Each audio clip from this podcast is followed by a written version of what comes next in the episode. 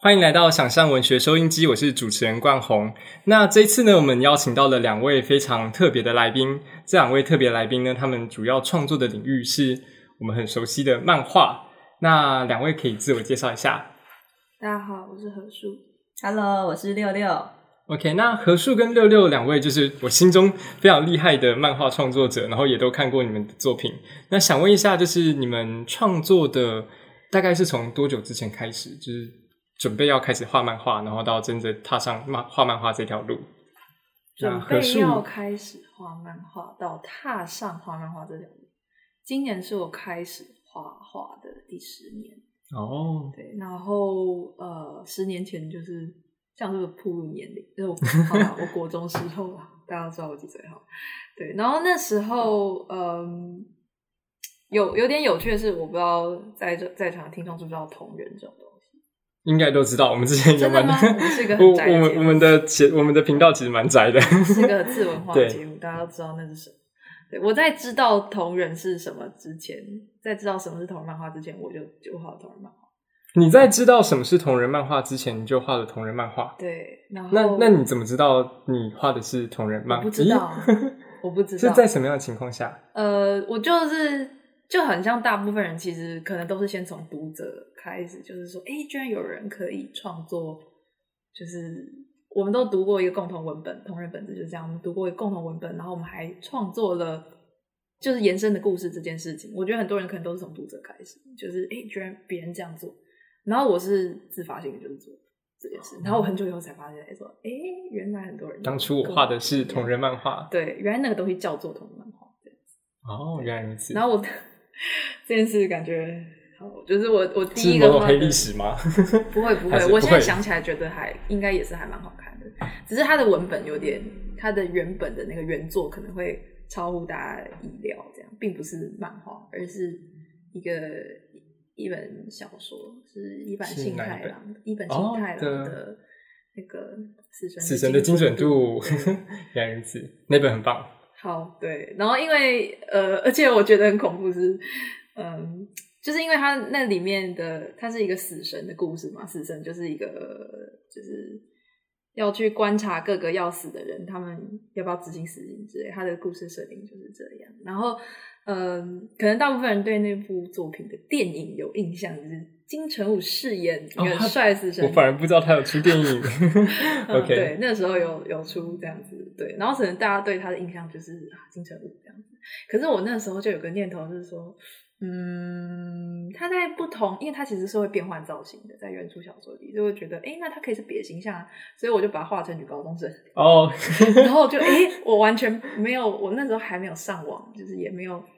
呃，混圈干嘛的？然后我就做了同人性转女高中生元素于一身，糟了，好想看哦。对啊，天啊，有够！现在还找得到吗？还是现在已经永远消失在在我家的在你家的某某处？好，对对，但但总之那是一个一个开头，一个小小的开头。那其实，嗯，对，就是第一次有一种想要自己画延伸，就是延伸的故事这样子的感觉。然后，对，然后后来是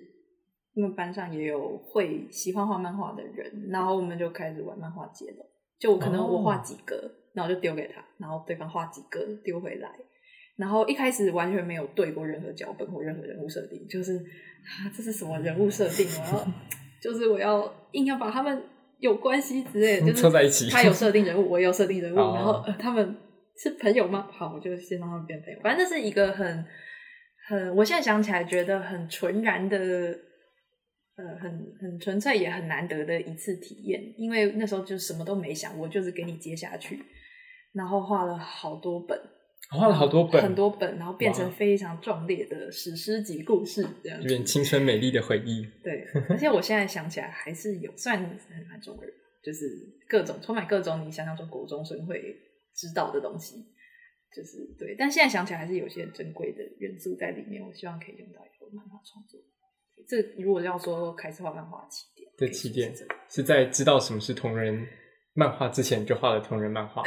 对，可以这么说。OK，那六六的创作经验是怎么样？嗯，呃，我自己的话，哦，首先要感谢，对，首先要感谢冠宏跟吉文社提供这个场地，这样子，对，就是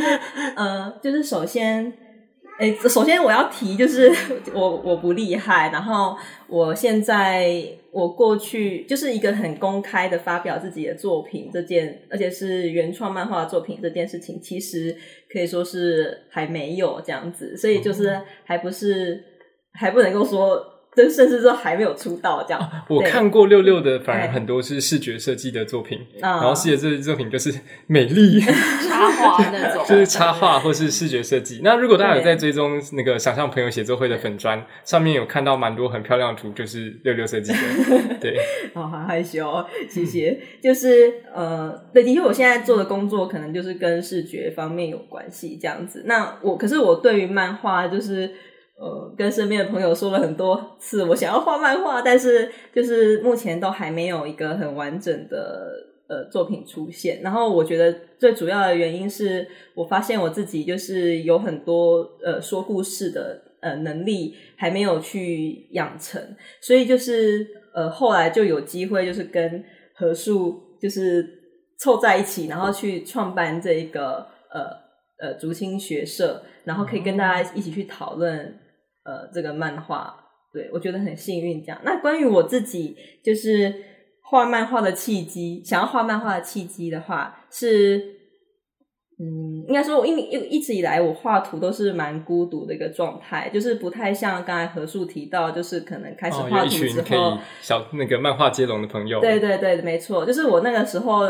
是在玩那个部落格。那我可能玩部落格的时候，我可能也就是把图 po 在部落格里面。那偶尔会有人，会有一些旅人过来留言，那我也就顺便留言回去，就变成说是一个，嗯，我我一直以来创作都是一个很单打独斗的状态，这样对。那所以就是在为何会引引发我想要呃认真创作契机，是在于我我也我也是在看到了一个老师的作品叫金田雅美。对，那金田雅美她是男女跷跷板的作者，那她在画一个单行本叫做《天狼星》，哎，不是思乡病，她一个单行本叫天，然后叫做思乡病，然后她的思乡病的作品看完之后，我一方面也是受到了感动，所以我想要画一个类似的作品，所以我就开始了我的第一篇。对，那收到第一篇之后，一开始也是因为有一个 feed 别人的 feedback，所以我才开始有呃慢慢开始画图的一个往这个画图的路上前进这样子。但是，嗯，只是后来因为其实也停了蛮多年，因为我就是一方面就是为了工作的关系。然后工作的部分跟漫画并没有到一个非常直接的相关，所以我可能为了要先求温饱，所以大家都是对，所以我必须 要先把想要求温饱的那一个技能抓起来，所以我就停了很长一段时间。对，然后为了就是呃寻求想要画画图，哎，想要就是为了寻求想要创作的人的嗯的互相的鼓励嘛，所以才会加入写作会。然后加入写作会之后，又意外遇到何树，然后后来才有这个，我们后来才有创办了一个竹青学社。哦对对对，大概是这样。竹青学社是两位创办的，给漫画创作者的聚会嗯，社团嗯可以说是研究漫画的研究会这样。研究漫画的研究会。嗯嗯嗯哦，刚才讲那个，哎，刚刚应该是六六讲说，就是会想要加入跟一起创办这个社团，是因为觉得创作的道路是孤单的，然后想要找寻伙伴。嗯那何树也是这样子吗？还是对你来说？我一开始是一个非常单纯的，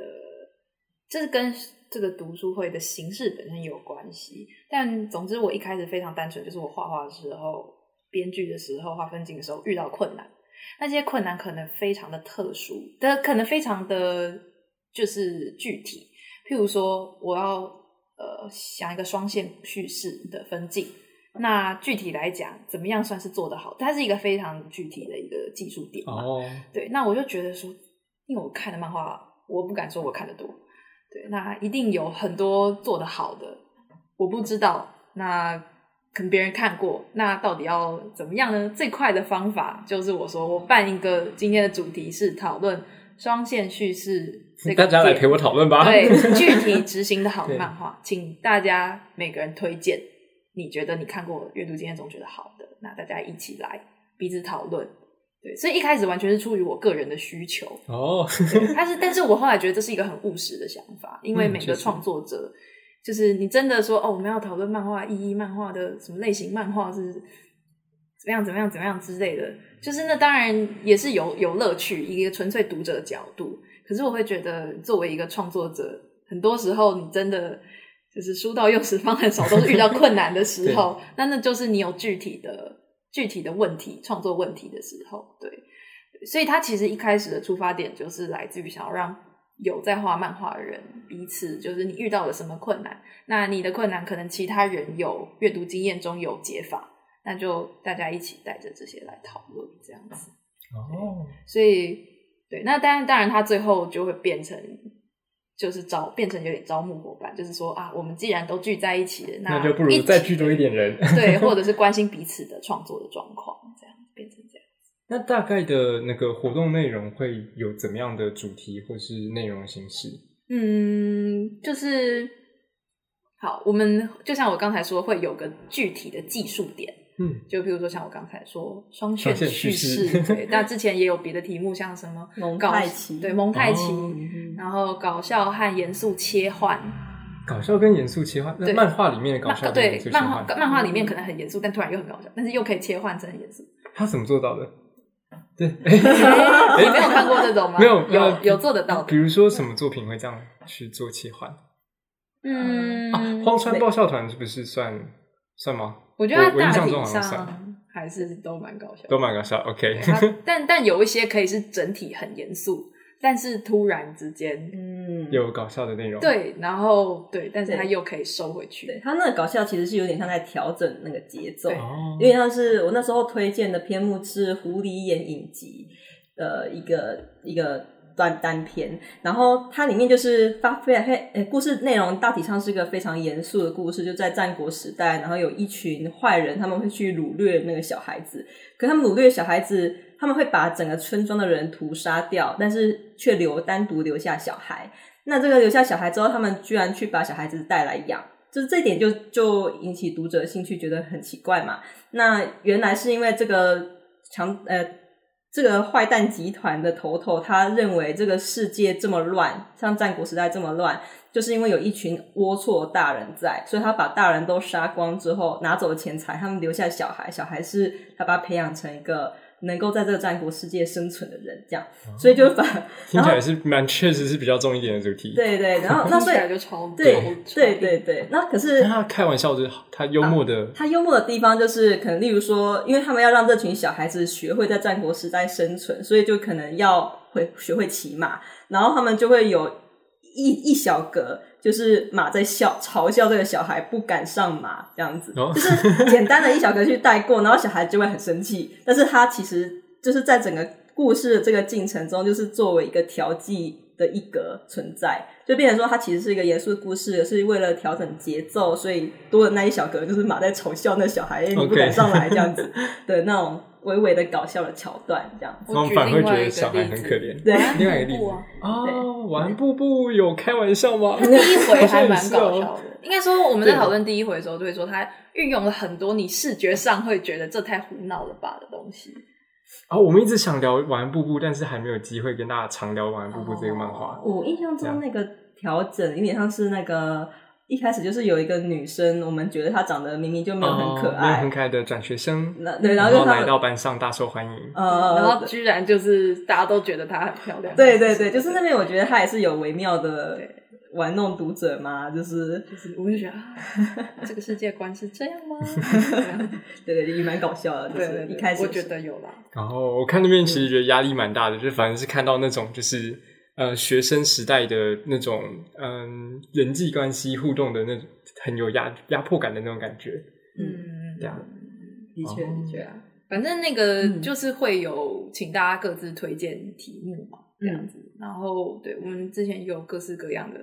各式各样的题目，这样子。对，嗯这是叫做单一主题的环节。单一主题，对，然后接下来就是会有一个环节，就是读书会，是真的读书会，真正的读，不是读漫画，是读。哎，这这一本算漫画吗？还是它的内容是？有像漫画教学书这样子。对，就是我们的我们在单一主题结束之后，我们就会来看史考特·麦克劳德的呃漫画教学书，叫做《漫画原来要这样看》。它其实有出三集，一个是漫画原来要这样看，再来是漫画原来要这样画，然后再来漫画原来要这样读？没有，我随便讲的，不是，我不知道。我有点忘了第三册是好像是漫画员要这样看的 Plus 吧？对来这样看普拉斯这对样。对对对对对，因为漫画原来要这样画麦纳斯。OK，没错，所以呃，因为很有趣的是，因为史考特、麦克劳德他们的家族都是科学家，所以说哦他在、呃，只有身为科学家的家族的成员，他自己一个人去画漫画这样子。然后一开始大家都觉得蛮不谅解，结果他自己在开始画那个漫画教学书的时候，真的非常科学。非常考究，就是没有愧对他们家族的基因那种感觉。然后它里面就是有非常多很硬、很硬、很硬的知知识。然后因为他哎，虽然他已经有用非常浅薄的方式去带领大家去理解漫画，它不是很简单的就说漫画应该要从左到右看啊什么的，不是，它是非常仔细的去讲漫画的词汇，可能有画框是怎么样，然后时对话的时间，或者是它的速度线，或者是它可能画格跟画格之间的衔接有哪些可能这样子。对，那对我们来说，因为实在是非常硬，然后有些东西我们并不是看过就算了，我们还会去进行去一个理解跟跟理解跟实践。对，啊，是对，因为还有实践的部分，对就真的对对对照着他讲的画画看，你觉得是不是这样子？哦，不是，等一下，等一下？我先，我觉得冠宏对于这个好像有点误解对 他的教学是并不是他是理技论巧上教学是对，哦不是他甚至不是，他甚至不是理论教学，他是嗯很理论。对我，我我举几个例子好了，比如说他第一章在想要定义漫画，定漫画跟其他的创文创作载体有什么不同？哦就它跟动画有什么不同？如果漫画就是人物在不会动的动画 对，如果它但但其实漫画是连续的话，哦所以它跟动画有什么不同？那我你我们当然彼此就觉得啊，他们当然是不同。可是你真的要去知道那个定义的分界，你才会知道原来他们是不同载体，而这样子漫画才会有什么优势可以发挥。譬如说，好，他的总之他给出的答案就是说，动画或电影，它就是在一个固定的框上面，它是哦，对，因为你一定是一个荧幕或是那个对荧幕吞对，所以你一眼是看到全部的，然后它里面的东西在动。但是呃，漫画并不是，漫画是一个很大页面，你不可能一次看到全部，你一定从某个点开始，然后再我们通常会有一些固定顺序，就是立字形之类的。但是因为你没有办法一眼看到全部关系，所以所以这个视觉的移动就变成它的一个优势或可以操纵的点。这样，这个载体不同。那他用了一个方式来总结这件事，他说电影或动画里的时间啊，不是，他说电影或动画里就是电影或动画的空间，就是漫画里的时间，电影或动画的空间就是漫画里是吧？我没有讲时间反吧？哈哈，好担心自己讲反。嗯、那个在时间好好像好像有一点点可以理解。对，就是就是说，他的时间哦，他是说漫画里的空间就等于是电影里的时间。哦，因为漫画的最上面读到最下面的时候，它这个空间必须要对这个流逝的时，对，间去这是这个时间的流逝，嗯就是对，就是那个呃文字的长度或是整个格大小都可以代表时间。假设我们将一个人放在一个空，他这个人如果在思考，他在一个格子里面思考，跟在一个大格子里面思考，跟在一个小格子里面思考，哦，呈小现格子的时间比较短，对大格没错子比较大，对，没错，没错，没错，就他就会做非常多的呃理论的研究，然后他也会有一些就是蛮条列式，他甚至还有画一个三角形，最上面是最抽象，就是他告诉我们漫画。呃，因为其实画漫画的人非常多，然后有不同不同的尝试，这样。那有的有些人可能画的很具象，有些人画的很抽象，那他就是会因此甚至会会来慢慢的去做一个表格，帮我们做各种各样的定义，这样子，这个是一本很总之，硬的所谓的科学是指它能够很量化的，对对对不同流派使用的技巧，而且它的技巧都能够做一些定义。哦哇，这张对，就是对，而且它的，而且它指的科学是，譬如说抽象的层、抽象的程度、写实的程度，然后去做去做分类，这样子。对所以它其实只有有定一套分类法或者是什么什么这样。对，那我就是我为什么我们要读这本书？我觉得比较像是说，嗯，你思考他所提出的这些东西之后。呃，我们自己在看漫画或想要理解它的技术的时候，理解这个漫画技术的时候，我们也是有迹可循，知道有哪些工具可以去分类，或者是试着去想象之类的。不然我们看一部漫画很好看，然后我们觉得啊好厉害哦，然后就看完了。对，到底实际上的那个切入点，或者是怎么样可以去比较各家不同漫画？我觉得他最厉害是他提出的量化技巧去比较很多完全八竿打不着的漫画，这样就是他从因为。漫画就是一格一格的嘛，嗯，对。可是其实读者的想象力是发生在格子到格子之间，格子到格子之间，对，就是这一格到一格之间发生了什么事，是读者脑中完成。他要自己去串接这两个场景之间发生。那其实所谓的漫画的技术，它可以大致分类，就是说，比如说有那种，哎，我有个动作，然后第一个是动作开始，第二个是动作完成，嗯，那。读者脑中想到的就是动作完成的过程，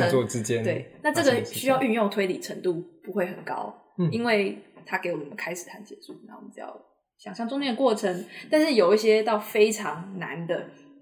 就是就是有一些，比如说有那种营造氛围的类型，那他会给你看一个空间的各种角落。那我们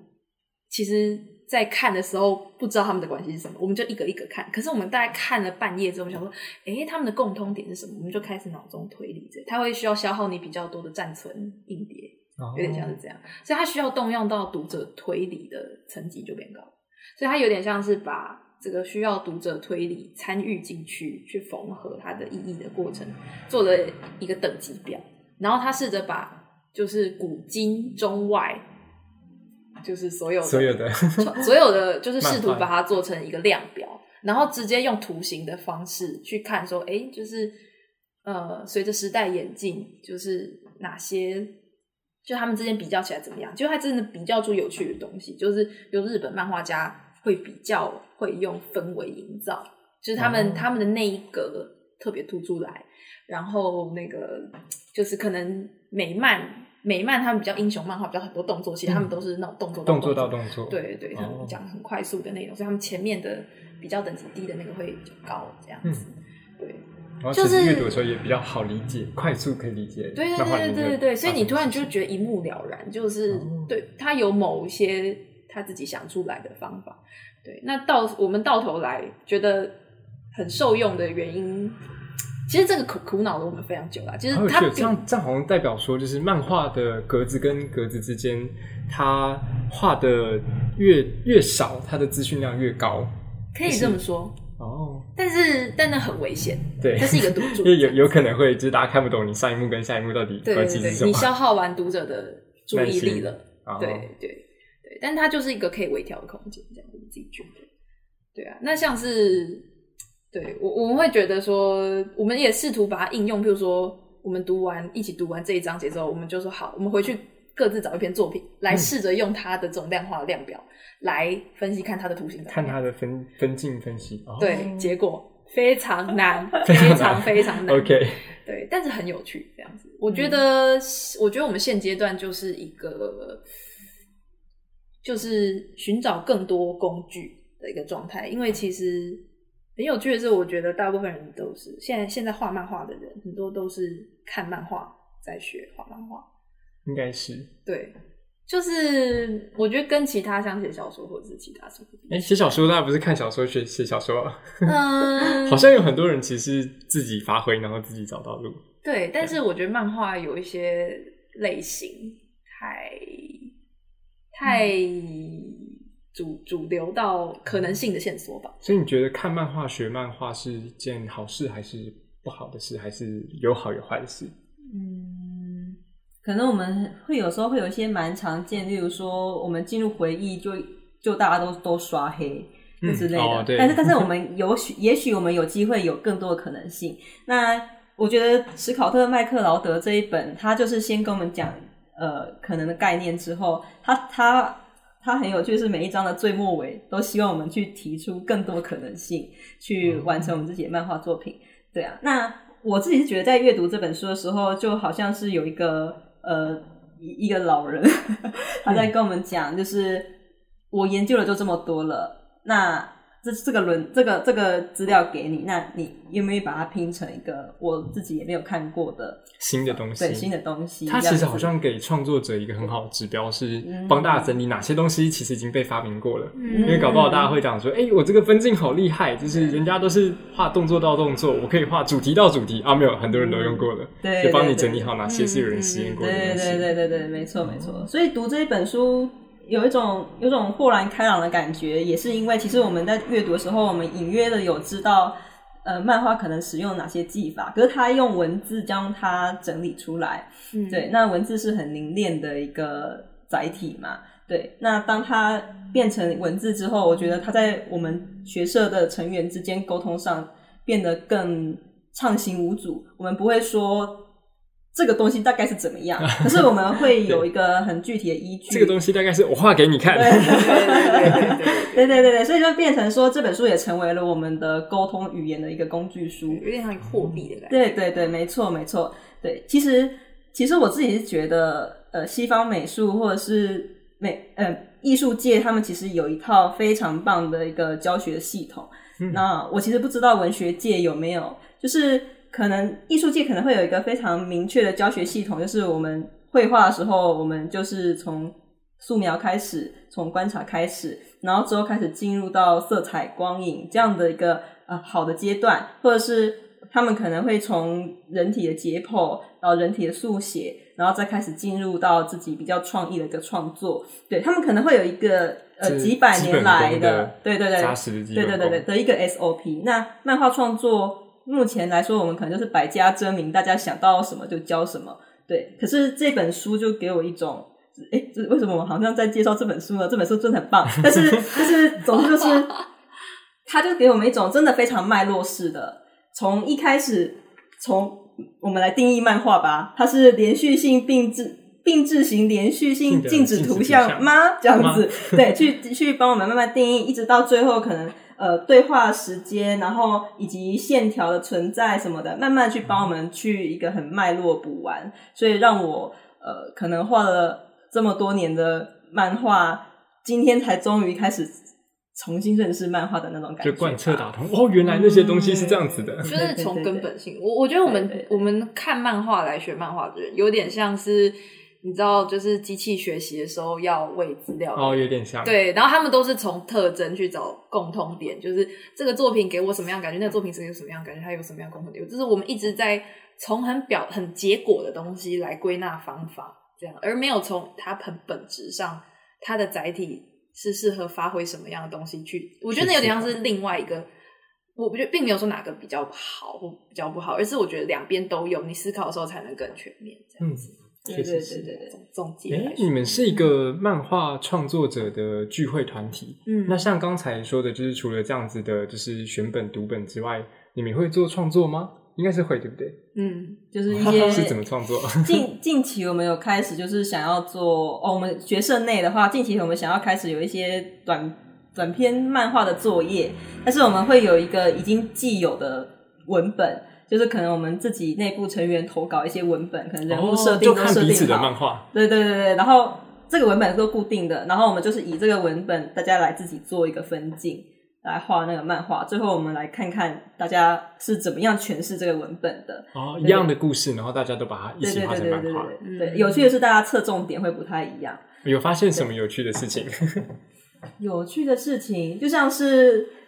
因为今天我们才试行第一次。对，那目前第一次，对对对，那目前第一次的话，就是我自己会发现，可能有些人就会特别侧重于，就是他呃描写一个东西慢慢长出来的、慢慢渐进的动态式的画面，嗯，就是着迷于此这样。那有些人的话，可能就会呃，因为看到，诶，因为看，因为看到这个文文本之后呢，会联联想。激发起这个作者自己本身的想象力，呃，想要去做一个不太一样的一个漫画的诠释，也是有。就大家的呃执行方面都不太一样。像我就是那种看到作文的题目是灯塔，你就知道他绝对不是要你写灯塔，是 要你写你人生中的什么什么。但我就觉得我才我就不要 我就偏要写灯塔，然后我分数很低。就是哦，我就是那种我就生来叛逆。对我就是在国语文竞赛挑战老师那种小孩。那我们也有学生成员就是非常喜挑战，就是喜欢挑战漫画形式。那不一定漫画就是好几页开始，有可能是一整页就结束这个漫画，也有。哦对，就变成说大家就是光是看大家的作业就可以知道他未来想往哪个方向走，这一点也蛮有趣的。嗯，对，就是这是算一个很短的一个创作的交流，对。就是可以从别人的创作中看出对方是怎么样的人，对就是有点像换名片，这是我的作品。对，但是诶、对创作者来说，好像都是这样。像写小说跟写小说的人之间，也是比起我只跟你聊一个小时，直接把你的小说给我看，我更能了解你是怎么样的人。嗯，作品变成名片，对啊，不过其实我们也都是不能说是很有经验的创作者，就是并不是什么自己有出版品还是什么。嗯，对，有些人甚至也是才刚试着要投稿、投计划，嗯然后像我就是一直都是在同人圈打滚，都只有 出个出同人本这样，就是严格来讲没有画过那种原创漫画，所以别人在问我在画什么，可以给他们看吗的时候，我都呃不知道不知道那 是你有十八岁了吗？哎不是了 不是这个问题好啦。对，就是对，其实很多人才刚开始而已，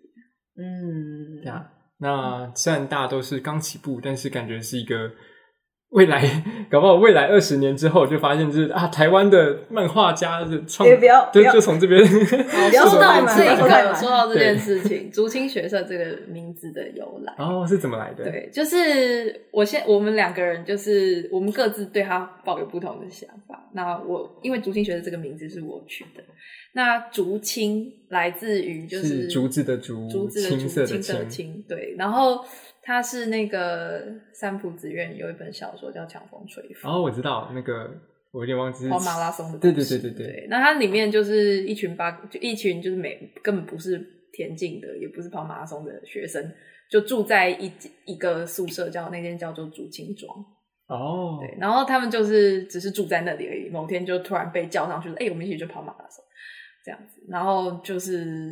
对他，他就是说：“哎、就是大家住在一个宿舍，然后要一起变强。”这样，有点像是我们一样住在台湾，啊，我们来画漫画吧，呃 这样的感觉吗？呃，好像不太对。对，然后学社这个词学社对学社，它是另外一个典故，就是有个漫画家叫做入江雅纪，哦，这个比较不认识。，对他，他比较，嗯、我不知道能不能说非主流这样。他有一，但是他有一套短篇漫画还算蛮有名，算是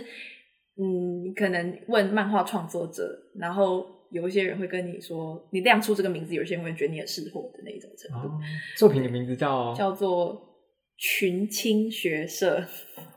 那一套短篇漫画叫 群青学社，你你可以想象为什么这件事情会对这两个会结合在一起，就是 主青跟学社这样子。对，所以我一开始我我我我会做这样结合，只是因为觉得说哦，居然就是有有一群人，然后可以大家一起努力，然后跟漫画有关，其实只是一个简单好意向的其实蛮热血的组合 对对对，但是六六有更有远大目标。哦，那六六的目标是什么呢？哦，就是那时候听到何树想要，呃，就是我因因为因为我一直都是一个孤独的创作者，所以遇到何树真是我的幸运。这样，那因为何树他跟我提到这件事情的时候，我那时候第一件事情联想到的就是，嗯、我们。就日本有一个地方叫做长盘庄，它就是其实就是一栋建筑，然后它就它是建筑里面都住漫画家吗？啊，对，没错，里面都是住漫画家，然后他会共同工作空间的那种感觉。他们最初可能就是刚好租在那边吧，可是因为里面刚好都租了像是手冢治虫、藤子不二雄、哦这样子，后面 这栋房好这栋房子有点厉害，这栋房子也太厉害了吧而！且他们每天夜晚的时候，是不是夜晚不知道啊、这感觉再过个几年就变博物馆，或是现在感搞不好已经是博物馆了，在已经是现在已经是博物馆了，对。那我不知道是不是博物馆，就是就是已经是一个一个会被说出来的景点这样子。嗯那他们他们每天晚上就是会一起去讨，一起一起在讨论他们现在正在画什么。哦，好热然后血哦！对，然后呃，就是可能会分享一下自己的 idea，然后最后最后他们也会互相 debug 吧，我在猜。所以最后就是画出来漫画，他们就是如大家所知道的，就是现在都很有名。那我当然也不不是说就是呃，我只是就觉得说我们竹琴学社未来一开始我们找一栋公寓住在一起。就现在这个已经是公寓了。OK 对，那我是觉得一我们一开始只是去读别人的文本来做研究，那未来有没有机会我们会变成是互相讨论彼此的作品这样子？嗯那从一开始我们都呃可能还不是很熟，那慢慢的大家可能也会因为读了。很多别人的作品之后，来呃某种程度激励自己，然后而且也增进自己的创作的技能，嗯然后未来也能够去呃互相看着彼此的作品，然后来去做为彼此做雕琢，哦彼此都是彼此的编辑这样子的那种嗯关系。哦，我觉得一一件事情是，呃，在漫画创作圈里面，其实不常有很理论性、很很系统性的给予回馈这件事情。哦，是哦，对，这在小说圈里很常见。在小说圈里也未必。对对对，但至少我觉得是因为文学文学体系，他们自己有文本分析这一套，这在漫画圈、哦，漫画的评论，对，好像很少看到漫画评论这件事情。对，然后我们我们是，所以所以导致说，有的画漫画的人愿意给别人看的人很少，因为你不一定能够收到有